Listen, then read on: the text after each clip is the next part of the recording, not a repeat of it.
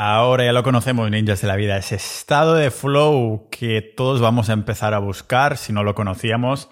Los que ya lo conocíamos es el motivo por el que buscamos propósito, porque cuando estamos con un propósito o proyectos que nos apasionan a saco, entras en un estado de flow mucho más rápido, más intenso, de más calidad y es normal que lo busquemos, ese estado de flow, ese estado de conciencia que experimentamos cuando estamos haciendo una acción, realizando una actividad y sentimos que esta acción fluye. De aquí se traduce flow, sin esfuerzo. Es una manera de hacerlo en el que el cuerpo va solo, ¿no? Estamos tan, tan, tan centrados. El cerebro está relajado, pero a la vez en un estado de concentración máxima. Estamos presentes en esa acción que nos absorbe a la vez que tenemos la sensación que el tiempo se detiene o que va mucho más despacio. El flow no es una metáfora realmente, de hecho ya hay más de 10.000 papers publicados mirando de cerca el estado de flujo desde una perspectiva cerebral.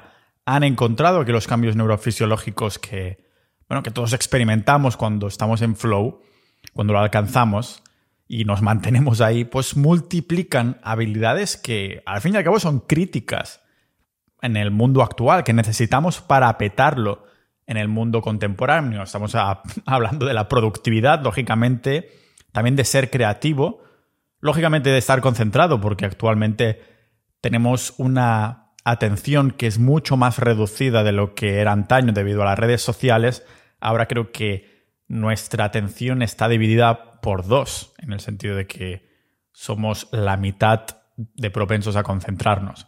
O también otra habilidad de la que hablé en el episodio 454, de aprender a aprender, ¿no? El hecho de que es un arte en sí mismo el hecho de aprender. Pues imagina alcanzar un estado de flow constante haciendo que no dejaras de aprender, que fueras cada vez más creativo y que encima lo juntaras todo en un cóctel de productividad dirigiendo tu atención exclusivamente a lo que quisieras, sin procrastinación, o sea, serías imparable. Por esto, el estado de flow es tan adictivo.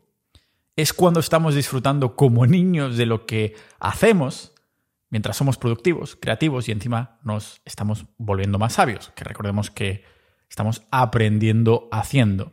Los sabios son esas personas que han aplicado la teoría en su vida, que lo han vivido de verdad.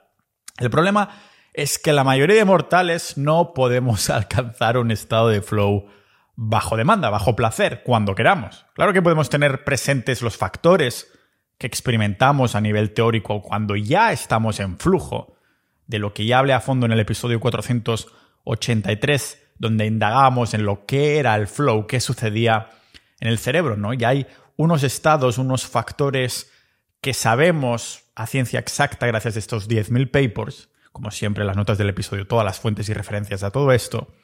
Y los factores son que los objetivos sean claros, que las distracciones no existan, que la inseguridad desaparezca, que la actividad sea autotélica, que la tarea suponga un reto. Cuando experimentamos todo esto, sabemos que estamos en flow, pero irónicamente no nos damos cuenta hasta que hemos salido del estado de flow. Es cuando, hostia, es verdad, los objetivos, las distracciones, la seguridad, todo esto se cumplían, ¿no? Estaba en flow, pero claro, como estaba, estaba tan concentrado en lo que estaba haciendo que no me daba cuenta. Pero, ¿cómo entramos ahí? Es el kit de la cuestión y donde vamos a dirigir el episodio de hoy, no tanto en la teoría de detrás del flow, que ya lo hablamos extensamente en el episodio 483, sino que nos vamos a poner un poquito más pragmáticos, aunque lógicamente tocará tocar, tocará tocar, válgame la redundancia, si fuera rapper sería la hostia, lo que entra en juego a nivel cerebral, lo expandiremos un poquito más para después ponernos pragmáticos. ¿Qué condiciones se tienen que cumplir para entrar en el estado de flow? Pues miraremos qué necesitamos y qué paso sigo yo para entrar en flujo, en estado de flow bajo demanda y lo vemos aquí en este podcast multipotencial de Pau Ninja.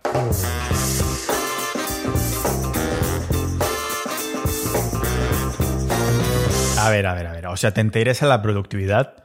¿Te interesa el desarrollo personal? ¿O alguno de los cuatro temas de los que hablo aquí en el podcast? La mente, el dinero, la salud y el mundo bueno, las subtemáticas de las que hablo en el podcast se pueden englobar en una de estas cuatro categorías que intento combinarlas bien.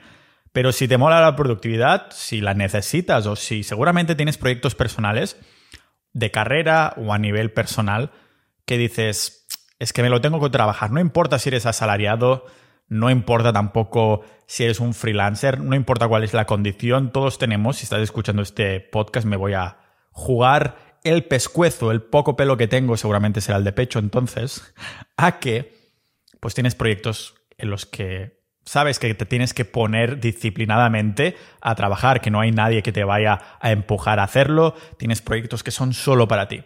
Así que esta manera me va perfecto para hilarlo, de que te guste todo esto y sin embargo, sin embargo, no sepas que tenemos Sociedad.ninja, la comunidad del podcast que no solo apoya económicamente a que pueda dedicarme tantas horas a grabar y a escribir, preparar y buscar un montón de información en este podcast, que sea mi proyecto de vida realmente, que espero seguir haciendo más de 100 años, pues no solo estás apoyando económicamente a que este podcast se mantenga libre e independiente, totalmente sin patrocinadores, sin que haya marcas ni empresas ni nada por detrás que me obligue a decir cosas, sino que sea totalmente liberal. Es gracias a ti, por menos de lo que cuesta una cena al mes, que apoyas económicamente, pero es que además no solo tienes episodios exclusivos, boletines, sino acceso a una comunidad de más de mil ninjas de la vida, que como tú buscan la excelencia en distintas ramas, a lo mejor a muchas a la vez, porque muchos, el 90 y pico por ciento somos multipotenciales, a lo mejor te interesa no solo la productividad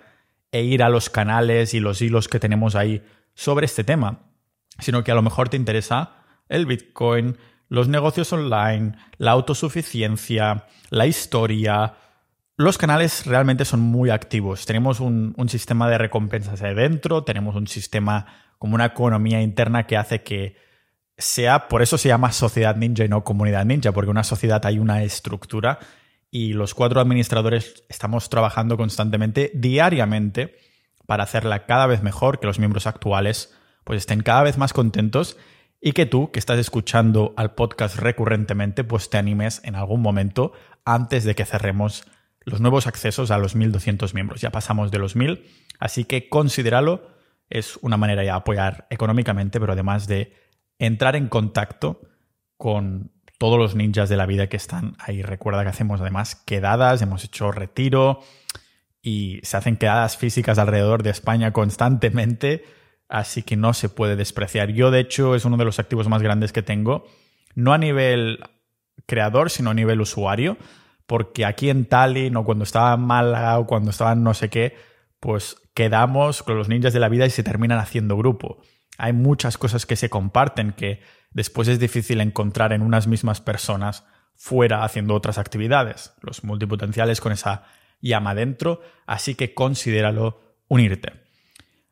Decirte más que nada que en los canales de productividad el flow, este flow que tanto buscamos, es algo que se debate constantemente en todos los foros de Internet, que lo ves con artículos y blogs creados online, como si fuera una cuesta arriba realmente en la que es casi difícil, casi imposible, iba a decir, entrar por completo, pero realmente nuestra genética humana ya contiene estas capacidades. Nuestro cerebro está cableado para entrar en flow y petarlo. Así lo dicen estos más de 10.000 estudios del estado de flujo. Tenemos un cóctel de, de, neurotransmisores que se ajustan a la perfección cuando estamos en este estado de conciencia, el flow, el flujo.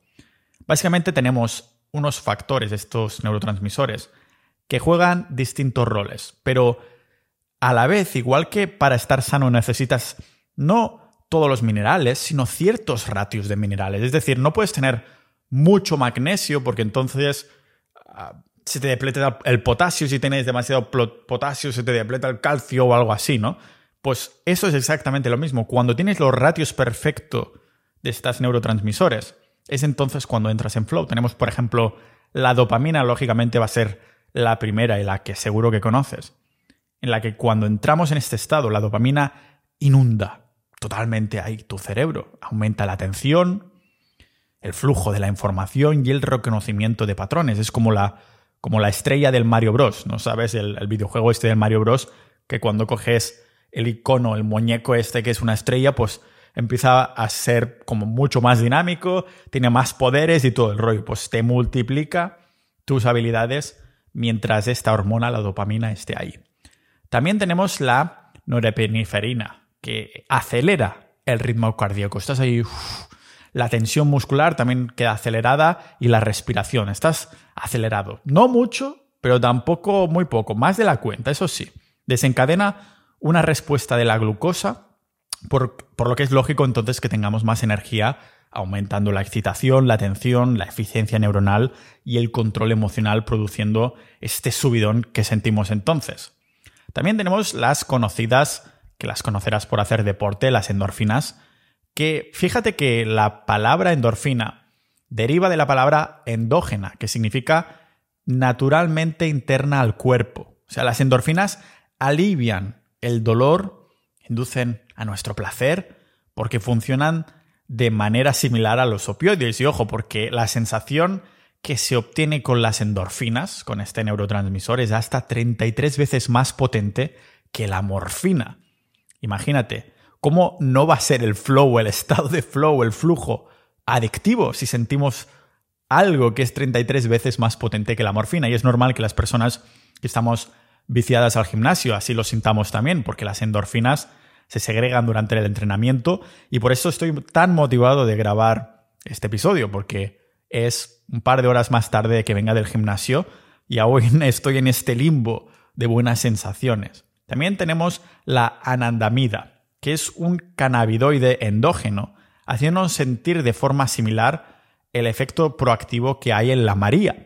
Yo no he fumado en la vida, pero imagínate sentir algo que también hace adicto este producto, lo que vendría a ser la María, de una forma pues lo segregas en tu propio cuerpo. Las anandamidas se libera en estado de flujo que sabemos que es inducidos por el ejercicio y eleva el estado de ánimo, alivia el dolor, dilata los vasos sanguíneos y ayuda a la respiración. También se ha demostrado que amplifica el pensamiento lateral, la capacidad de vincular ideas dispares. Por esto, cuando estoy haciendo Day Game esta semana ha sido muy buena en el sentido de que me he sacado tres o cuatro números haciendo this game, Day Game con los compañeros por aquí. Pues uno de los objetivos cuando vamos a pasear con los amigos y empezar a entrar a desconocidas es básicamente la idea de entrar en estado. La, la, idea de decir cuatro tonterías, pero de buen rollo, a desconocidos de todo tipo, en las tiendas, a alguien que ves haciendo algo o lo que sea. Porque al entrar en flow, al entrar en uno de los estados de flow que vendrían a ser sociales, estas anandamidas lo que sucede es que empiezas a vincular ideas increíbles. Te encuentras a ti mismo hablando con desconocidos, vinculando ideas de las pocas migajas que te están dando y de lo poco que conoces este desconocido. Y es este neurotransmisor el responsable de esto. Es lo que lo hace también otro de los motivos para hacer el flow adictivo. En este caso, ponía el ejemplo del flow más social más que trabajando, aunque trabajando también el deep work, el trabajo profundo es un estado de flow. También tenemos la serotonina, que al final de una sesión en estado de flow, la serotonina te viene cuando terminas. Es algo que te llena el cerebro y te produce un efecto de, de resplandor, de, ah, hostia, qué bien me he quedado ahora. Te deja con una sensación de felicidad posterior al ejercicio o al, estado de flow y solo se siente una vez que este estado ya se ha ido. Es cuando te das cuenta que llevas ahí tres horas y no 20 minutos como pensabas inicialmente. Si estamos equipados neurológicamente para entrar en flow, ¿por qué se nos hace tan difícil? La respuesta es simple. Aunque nuestro cerebro quiera crear este cóctel de neurotransmisores y hormonas para alcanzar el estado de máxima concentración, una conciencia máxima de foco, el estado de flow, lo primero que necesitamos es, ya lo he repetido alguna vez hace 100 episodios atrás, hackear el entorno. Por eso cuesta entrar en flow. Este es el primer motivo, el primer motivo. Todo lo que hay en nuestra sociedad moderna parece un complot, de hecho, para que te distraigas de eso que sabes que deberías estar haciendo, que si redes sociales, que si series, que si sexo, que si eventos, que si luz artificial, que si teléfonos. Los estudios demuestran que si interrumpes a un programador que está en este estado de conciencia, en el flujo, en el flow, y lo interrumpes, en el mejor de los casos, ese programador va a tardar de 10 a 15 minutos a volver a entrar en flow, dependiente claro que es dependiente de cuánto rato lo interrumpes, pero solo que lo interrumpas 30 segundos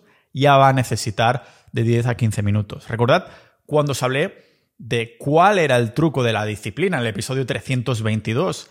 El truco no puedes depender de la motivación, pero si sabes que tienes que hacer algo, vas a tirar de disciplina y el truco para dominarla es que hackees el entorno. Hackea el entorno y hackearás el hábito.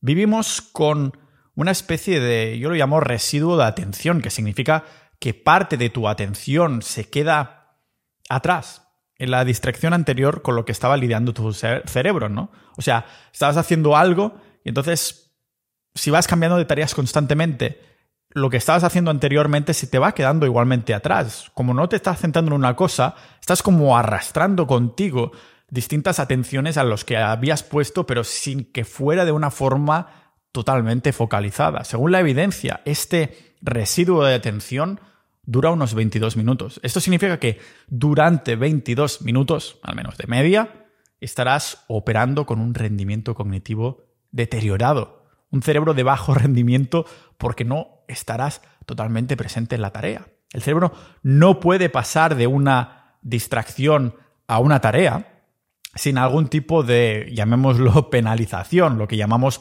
coste de intercambio. Estos costes de intercambio básicamente tienen un factor en el que te hacen disminuir la productividad en un 40% al día, impidiendo que entremos en un estado profundo de concentración, en esta conciencia, en este flow. O sea, imagínate, estás siendo penalizado en un 40% de disminución de tu productividad al día por ir arrastrando estas distracciones en vez de centrarte en una tarea.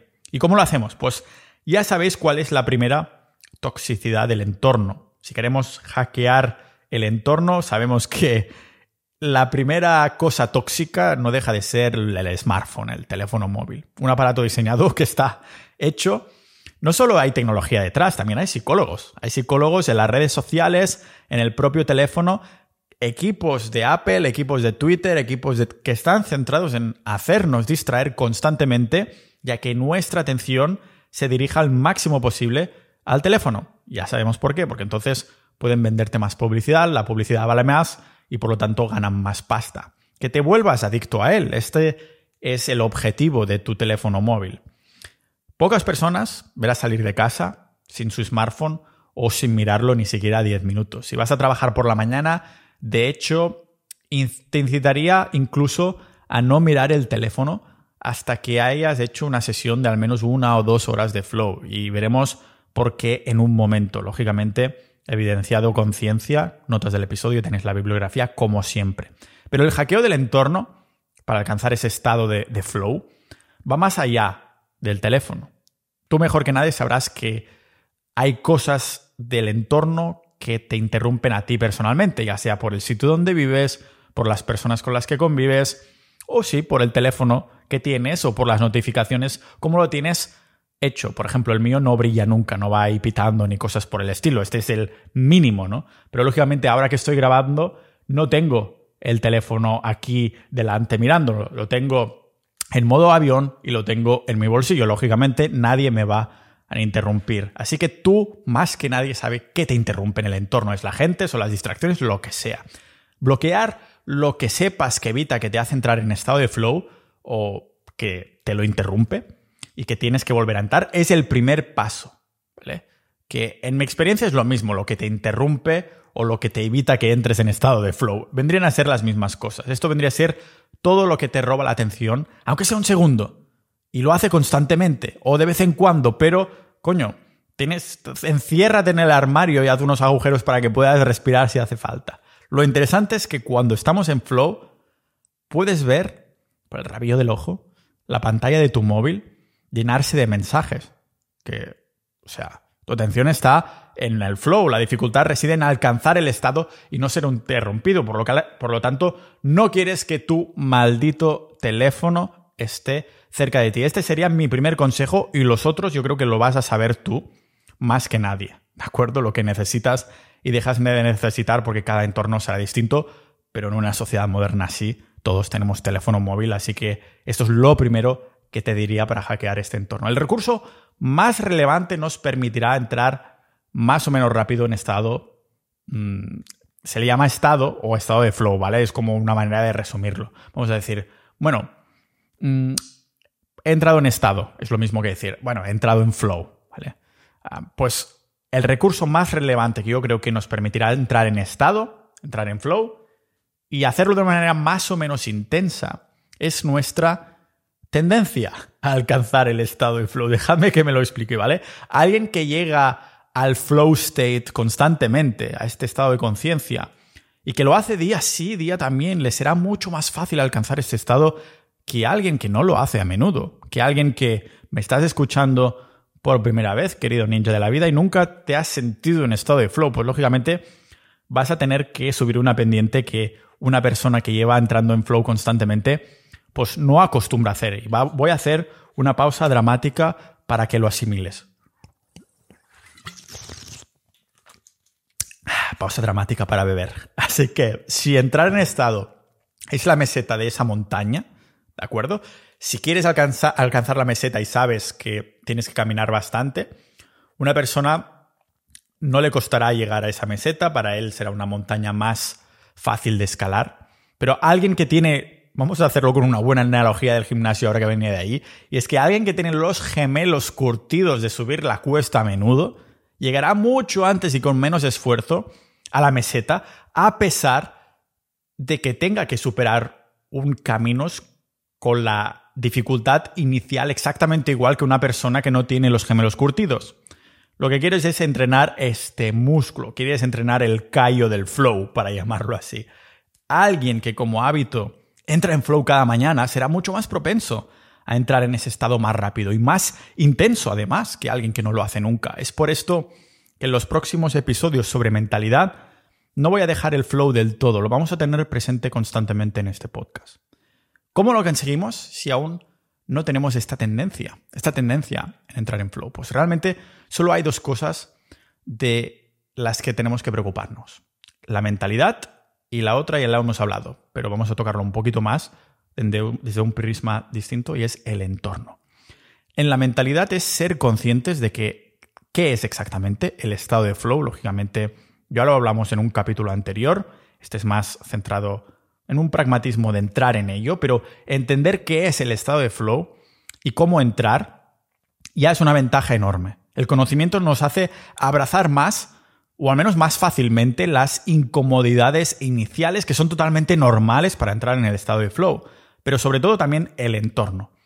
El hecho de aprender a decir que no, no solo identificar lo que tienes que hacer sí o sí y por qué tienes que entrar en estado de flow para centrarte en algo, en qué centrarte, sino en qué no centrarte, en aprender a decir que no para facilitarte a ti mismo la atmósfera para entrar en flow. Si nuestras mañanas van a ser solo enfocadas a ser productivos, no hay nada mejor que ponerte a trabajar lo más pronto posible en esto que tienes que trabajar, justo después de levantarte si es posible y si no, lo más pronto posible. Esto es lo que hago yo. Me levanto, café, que es mi único alimento no carnívoro. Algún día lo dejaré, pero de momento me encanta como hábito apalancado para juntarlo con mi flow y con mi trabajo. Es como entrar a chicas en la calle haciendo de game. Cuando sales con tus colegas de Sargeo, cuanto más tiempo tardes en entrar en estado de flow, en entrar en estado hablando con desconocidos, y entrarle a una al final, pues más te va a costar y al final vas a terminar no haciéndolo. Cuesta cada vez más, es como que la montaña eh, te estás metiendo una pendiente cada vez que, es más larga encima, ¿no? No es solo una preferencia personal, sino que la evidencia ha demostrado que nuestra tendencia para entrar en estado es más elevada a primera hora de la mañana. ¿Y sabéis por qué? Pues porque las ondas del cerebro que se llaman Z y delta son similares a las ondas cerebrales de cuando estamos en estado de flow. Cuando estamos dormidos, estas ondas se mantienen ahí y el estado de flow es muy similar cerebralmente en este estado. Así que es como que es mejor que vuelvas a ir a una sesión del gimnasio una hora más tarde, que aún estarás calentito en los músculos después de haber entrenado, o que te esperes muchísimas más horas. Pues lógicamente como más junto estés, más calentados estarán los músculos. Para hacer un ejemplo, pues cerebralmente sucede lo mismo por estas ondas cerebrales. Cuanto más rápido entres en flow, más profundo será ese estado y más tiempo podrás mantenerlo, más tiempo podrás sostenerlo. Como salías de dormir con estas ondas cerebrales, cuanto más tiempo dejes pasar, más difícil te será alcanzar ese estado otra vez. Sé que para muchos esto no, no es fácil, ¿de acuerdo? Hablando de conseguir esta tendencia, esto vendría a ser algo en lo que hay que trabajar, pero si lo conoces, puedes abrazar que, ah, vale, sí, ahora estoy en el periodo que me está costando porque aún no estoy en flow, pero sé que voy a alcanzarlo si sigo caminando por estas mesetas, MZs, y voy curtiendo los gemelos, ¿de acuerdo? Sé que no es fácil. Ah, en mi caso, sí lo es, literalmente, al menos ahora, porque me levanto de la cama con estas ganas locas de trabajar gracias al, hábito que he creado, ¿no? Y, y, al apalancar, como os digo, el café con el trabajar, algo de lo que expando en el episodio 469 sobre lo que son los hábitos apalancados. Como hay novedad constante en lo que estoy aprendiendo personalmente, hay reto también y sé que voy a entrar en flow, pues mi motivación no siempre es alta, es verdad, pero acostumbra a serlo. Entonces es normal que me levante con, con ganas. A lo mejor podría ser para la salud un poquito, no voy a decir peligroso, pero sí no ideal, porque estoy como demasiado excitado y no sé hasta qué punto esto puede ser bueno para el largo plazo, pero bueno, de, momento yo me siento súper feliz con, con esas herramientas que me permiten entrar en flow. No sé si alguna vez habéis tenido algún día muy largo, ¿no? Y cansado en el trabajo o en los estudios o con los amigos, lo que sea, con un evento familiar, lo que sea. Pero cuando llegas a casa, no te cuesta nada entrar en flow. Estás como ya que sé, estás ahí, venga, voy a jugar a un videojuego. A pesar de estar muy cansado, pones el videojuego o quedas con los amigos o haces lo que sea y no te cuesta nada. La motivación mental puede eliminar lo que sea que nos moleste, la fatiga, el dolor o cualquier otra barrera. Al fin y al cabo, es como una droga cuando hay motivación. Por eso es normal, también entiendo que las personas en vez de buscar disciplina busquen la motivación, porque parece que va a venir de forma orgánica, lo que es una paradoja, porque entonces estás forzando la motivación. Entonces deja de ser forma orgánica, ¿no? Pero es, entiendo que con la motivación es la manera más, llamémosla, bonita o hasta ideal de entrar en flow, porque de entrada ya tienes ganas. El problema es que a veces queremos entrar en estado por el hecho de ser productivos, con la motivación agotada, y tenemos que ser disciplinados sí o sí, tal como os explicaba en el episodio 322 que indagábamos a tope en esto de la disciplina. Porque la motivación es finita. La motivación tiene un problema de sostenibilidad. Muchas veces sabemos que tenemos que hacer cosas, pero no tenemos motivación para hacerlo. Lo que era indispensable que tiremos de disciplina. No es coincidencia que, bueno, que los jugadores de básquet pues tiren ahí a la canasta antes de un partido o que los jugadores de fútbol tiren a puerta un rato no están calentando per se, porque podrían calentar con una cinta o algo así. No es que estén calentando ahí los músculos per se, sino que están también lubricando conexiones cerebrales para entrar en flow. Y es como no tener ganas de escribir las 2.000 palabras de hoy que tengo que escribir, o en tu caso que me escuchas no sé cuántas líneas de código que tienes que escribir o que te has dicho que escribirías. Lo que haces es decirte, no, no, no vas a decir del rollo, venga, voy a escribir estas líneas de código o voy a escribir dos mil palabras, sino que te dices, voy a escribir 100. Y lo haces porque sabes que es la cuesta. Las 100 palabras iniciales son la cuesta que cuestan para entrar en flow. De pronto te das cuenta que aunque las primeras horas o las primeras palabras han costado mucho, las últimas mil han salido muy fáciles. De hecho, estabas en flow y no te habías dado cuenta. Han salido muy fáciles y podrías escribir mil más, porque has alcanzado este estado de flujo, este estado de conciencia, de flow, sin darte cuenta. Es cuando empezamos a pensar eh, esos momentos que decimos, ah, no lo lograremos. Hacer un overthinking de la hostia, preguntándonos si valemos para esto. Realmente sigo para escribir, sirvo para programar, sirvo para preparar guiones de podcast, sirvo para el SEO, para las webs. Nos ha pasado mil veces. Y a mí me sigue pasando constantemente, sobre todo ahora, por ejemplo, que estoy bailando, me cuesta montones entrar en flow porque siento que el reto es mucho más que mi nivel de habilidad. Ahí es cuando es imposible entrar en flow, en ese estado mental no sé si decirlo negativo, pero no óptimo. Por esto un pilar importante para entrar en flow es conocer qué es el flow, porque así lo podemos abordar con la mentalidad correcta. El entreno mental puede llegar a ser más potente incluso que el entorno para algunas personas. Claro que meterte delante de una pared blanca solo a mirar la pared para que así no puedas pensar en nada o ponerte unos auriculares con música low-fi para evitar distracciones te puede servir, a lo mejor sí, pero acostumbran a ser unos hábitos pobres de pobres de emociones y mentalidad que evitan que alcancemos el estado de flow. Por ejemplo, dejar que la mente divague cuando queremos centrarnos, ya hay momentos para esto, pero esto no es bueno cuando quieres entrar en flow, ¿vale? O cuando sientes ansiedad o cosas de tu ordenador o del entorno que te hacen procrastinar. Si somos capaces de entrenar la mente, habrá procesos de neuroplasticidad en tu cerebro, que es cuando se empiezan a crear conexiones neuronales que son más sólidas. El callo del flow. Es como si al principio vas tú solo por el coche, con el coche por un camino, ¿vale? Pero como de pronto, como ese camino de tierra es cada vez más usado, pues el ayuntamiento decide que ahora esto se convertirá en una carretera nacional o incluso una autopista. Este es tu cerebro. Primero estás en el camino de tierra, porque no estás acostumbrado a entrar en flow, y después el ayuntamiento, la zona central de tu cerebro decide que ese camino es muy usado, lo estás usando a menudo, por lo tanto va a mejorar la carretera. ¿Vale? Cada vez que entras en estado de flow es un coche por ese camino, es un entreno, es, al menos por ahora, que aún no está pavimentado. Pero básicamente entrenamos nuestro cerebro como un músculo. Cuanto más lo usemos a través de patrones de pensamiento y emociones más fuertes, se hará y más fácil será circular en esos caminos mentales, para llamarlo así. Es decir, alcanzar el estado de flow más a menudo.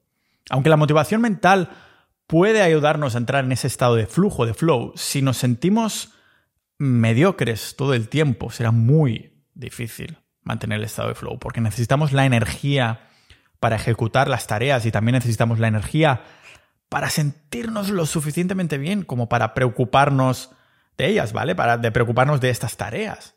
Recibir además el feedback y pivotar en nuestras acciones si hace falta. Imagínate si no tienes energía para hacer esto, ¿cómo vas a hacerlo? y sobre todo para disfrutar del flow, algo que será casi imposible si no tenemos una salud, una salud cortida, porque como digo, es muy difícil funcionar bien cuando tú, tus higienes, tu higiene de la productividad, tu higiene del entorno, tu higiene del sueño, cuando tus higienes no están a la orden del día, mal. Eso también incluye nuestra higiene nutricional. Es muy difícil estar emocionado por hacer algo y entrar en flow todo el rato, pero se hace más fácil si tenemos el depósito de energía lleno. Estoy ahora mismo, Ninja de la Vida, en unas semanas absolutamente increíbles. El factor nutricional increíble, la dieta carnívora, lo que está haciendo para mi mente y las emociones que tengo constantemente. Parece que esté drogado todo el rato. Esto hace que sea más social. Ya os decía, esta semana tres números nuevos en persona he sacado.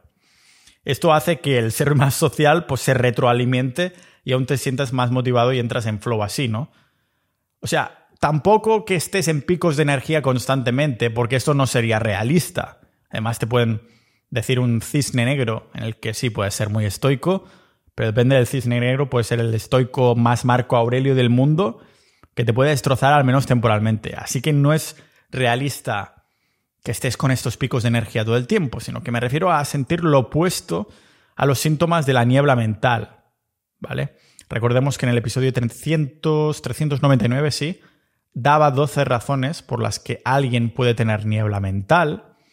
Así que básicamente mis recomendaciones rápidas para asegurar los niveles de energía sería hacer lo opuesto. Es decir, tener todos los nutrientes y minerales. Estar hidratado con agua de calidad, como esta botellita de peregrino que tengo ahí, San Peregrino, que es agua de manantial, lógicamente. Así que yo de ti olvidaría el agua del grifo, estés donde estés, ya haré un episodio sobre esto que lo tengo casi terminado. Pero agua de calidad, ya sea agua de filtro de osmosis inversa con un poquito de agua de mar, es una opción, o si no, como hago yo aquí en Estonia, agua embotellada de cristal para que los microplásticos no te jodan las hormonas y Pausa dramática para beber.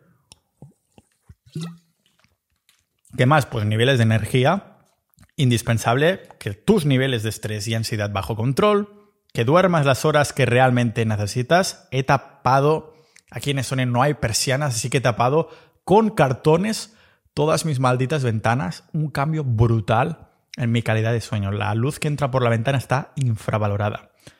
También, bueno, medio relacionado con esto, tener un buen entorno, un entorno adecuado, joder, buenos ritmos circadianos, que te toque el sol, que el reloj interno de tu cuerpo esté sincronizado, tener las radiaciones electromagnéticas bajo control y en definitiva el mínimo de inflamación para tu cuerpo. Estaba mirando aquí porque tengo algún producto de los míos que, vendo en la tienda ninja, en pau.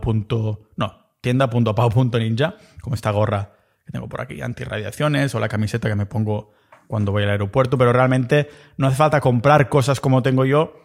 Sí que lo hago en algunos casos en concreto, pero es más no en qué incluyes en tu vida, sino cómo minimizas, en este caso, las radiaciones electromagnéticas como digo, todo lo que contribuya a que no haya inflamación en tu cuerpo. Claro que podemos entrar en un estado de flow cuando estamos cansados y nos ponemos a ver una serie, por ejemplo. Eso también es un estado de flow, pero es un estado de nivel más bajo. No estás con, una, con un reto, con una concentración, pero estás ahí fijo en algo. Recordemos que hay varios niveles de flow que están directamente relacionados con el riesgo que tomamos o el uso de las habilidades que debemos usar.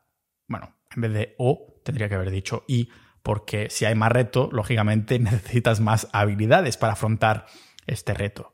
Escuchar atente. Si estás totalmente atento a una serie que te interesa, aunque sea, claro que te puede llegar a hacer entrar en estado de flow, pero nada que ver con las sensaciones de algo que requiere de utilizar tus habilidades adquiridas de forma productiva. Las cosas que requieren esfuerzo, esfuerzo verdadero, tipo, yo qué sé, hacer ejercicio, estudiar, crear arte, trabajar, requerirán de que tengamos al menos un poco de energía para forzar el estado de flow. O sea que una vez tenemos la energía, la mentalidad y el entorno bajo control, es cuando podemos centrarnos en qué necesitamos específicamente para entrar en estado. Lo más importante es que necesitas una meta clara, definir un objetivo, una meta específica a la que apuntar por razones obvias, si no sabes exactamente lo que tienes que hacer, pues no serás capaz de entrar en el estado de flow porque no serás capaz de centrarte en todo en una tarea que no sabes cuál es. Es por lógica aplastante. ¿Sabéis cuál es el momento que más odio de mi, llamémoslo, proyecto ninja?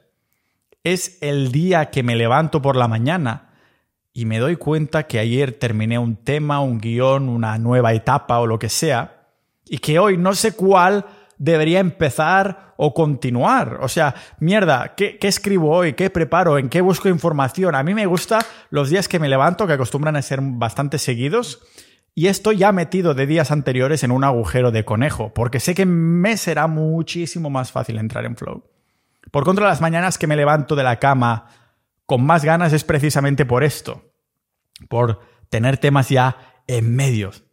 O sea, que responder la pregunta que te tienes que hacer a ti mismo, a mí me gusta hacerme esta pregunta la noche anterior, es ¿en qué coño me tengo que centrar mañana por la mañana cuando me levante? Es una pregunta que está infravalorada. Por esto, una buena rutina de mañana empieza la noche anterior, no solo durmiendo bien, sino dejando claro a tu yo del mañana, del mañana por la mañana, qué vas a hacer cuando empieces a trabajar. Es muy fácil distraerse en tareas que demandan poco de nosotros, los libros, los juegos, las series. Ya digo que los libros suenan muy intelectuales, pero no dejan de ser una distracción más, ¿de acuerdo? Por lo, lo que realmente es trascendente para tu vida en cuanto estamos hablando de productividad, ¿de acuerdo? Sea quien seas, lleves la vida que sea, siempre son los objetivos que tienes largoplacistas. Cuando te sumerges en el trabajo real, es lo que te hace entrar en un flow, un flow intenso, más duradero, más adictivo. O sea que en realidad solo es cuestión de alinear lo que quieres de verdad y el cerebro funcionará para lo que se ha diseñado. La naturaleza ha diseñado tu cerebro para esto, para una inmersión placentera. ¿Sabéis por qué no entramos en flow a menudo? Pues porque aunque la tarea que vamos a atacar tenga que suponer un reto, inicialmente este reto va a costar antes de permitirnos entrar en estado, en estado de flow. O sea, vemos la tarea y empezamos ahí a sentir indecisión porque supone un poquito de reto. Empezamos a ver cómo las distracciones nos llaman. Hay mil elecciones que hacer, caminos que podemos tomar, falta de disciplina, falta de persistencia. Vemos el reto, lo estamos viendo y empiezan las dudas.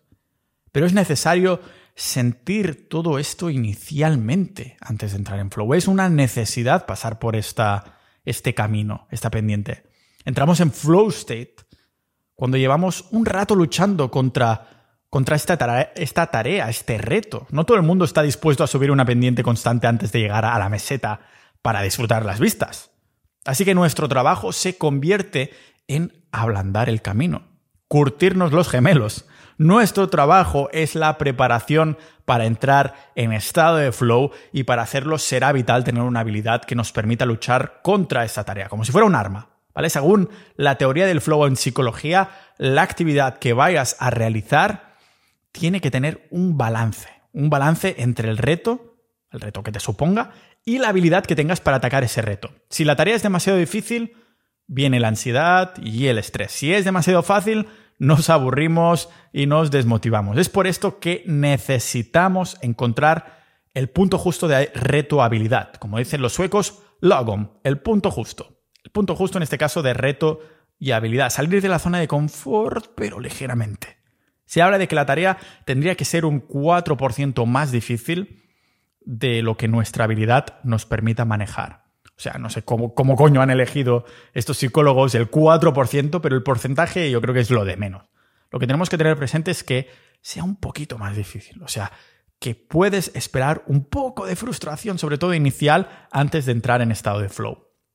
Igual de importante es que la tarea que estamos desempeñando en ese momento nos dé feedback, feedback constante durante nuestra sesión de flow. Eso significa que podemos saber si lo estamos haciendo bien o mal. Y lo estamos sabiendo constantemente mientras estamos en la sesión de flow. Ah, por ejemplo, estás haciendo surf, sabemos inmediatamente si lo estamos haciendo bien porque no nos caemos, seguimos de pie en la tabla, no hay otra. O haciendo de game, sabes si estás guiando bien las conversaciones con las desconocidas. También escribiendo, puedes ver y volver a leer lo que acabas de escribir y ver si lo estás haciendo bien, si el resultado te está gustando o programando, tienes una clara visión de cómo está yendo el código que has picado.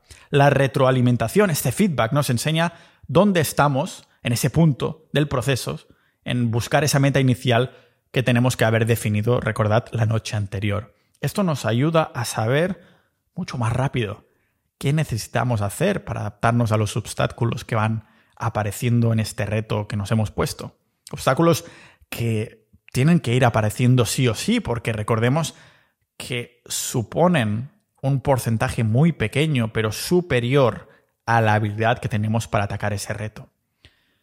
Gracias a que cuando estamos en ese proceso, estamos haciendo nuestro progreso visible, la dopamina empieza a liberarse y es por esto que no solo el foco en la tarea, sino que la motivación viene como consecuencia después de haber tomado acción.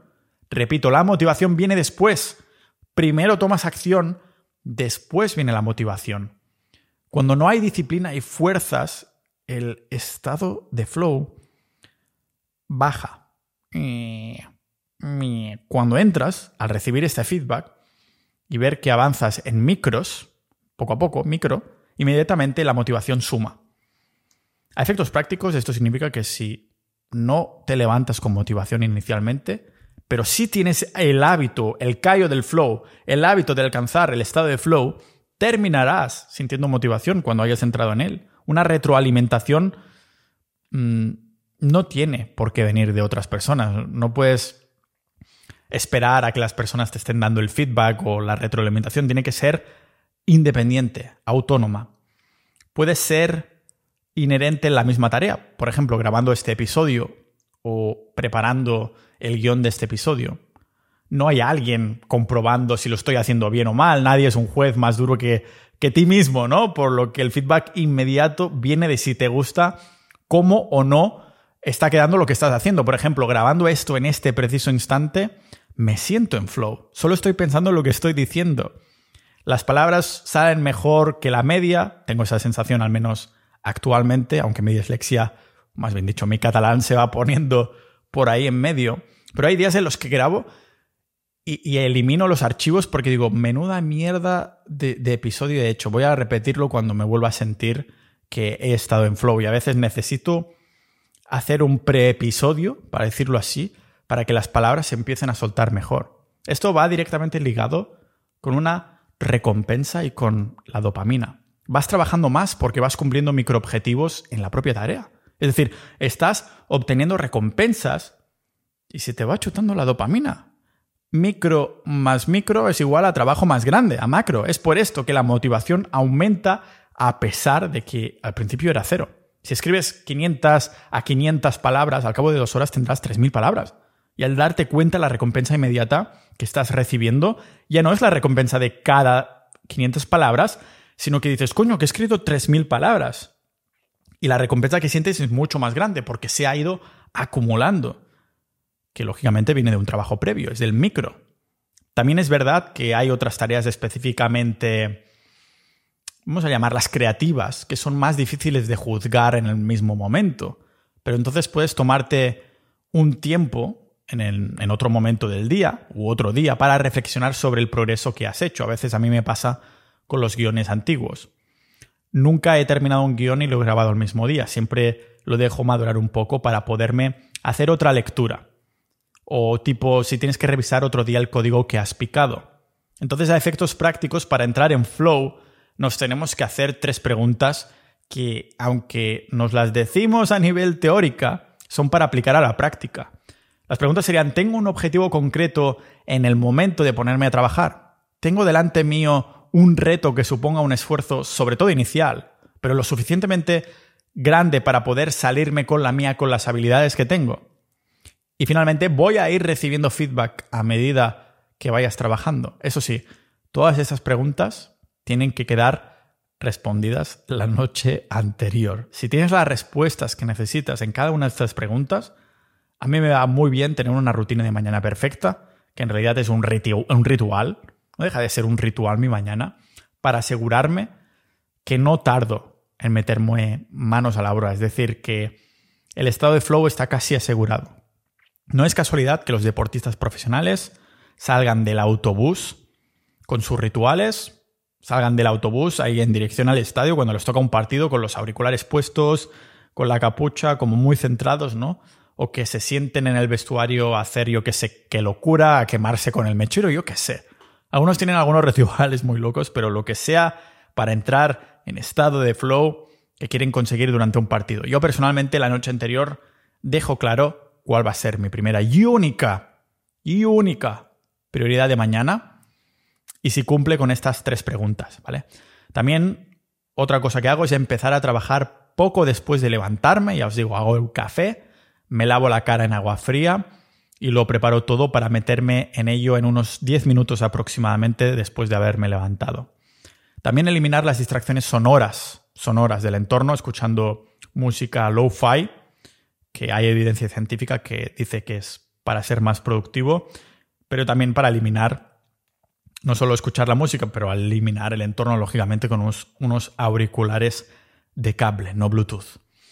Dejo el móvil cargando en otra habitación para no mirarlo, además en modo avión, y empiezo preparando guiones para contenido corto en redes para ir calentando la mente. Es decir, preparo algunos guiones para los reels de Instagram o algo así, en vez de saltar directamente a esa única cosa, porque es como el calentamiento, es como los jugadores que van chutando a portería antes de un partido, ¿vale? La potencia que tiene un ritual, una rutina de calentamiento es increíble, no solo en deportes, sino también en actividades mentales. El flow no es como un interruptor de la luz que enciendes y apagas, sino que este estado, este estado de conciencia, de flujo, de mindfulness, este flow state, es como un regulador de intensidad, de intensidad de la luz, no un interruptor. Esto significa que aunque tengas la rutina perfecta y tengas tendencia de alcanzar más o menos rápido y más o menos intenso, el estado de flow será como girar, como regular la luz.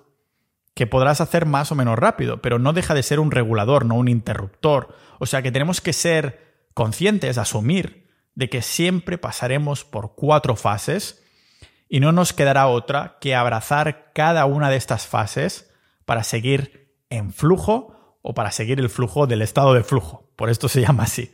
La primera fase es la de lucha.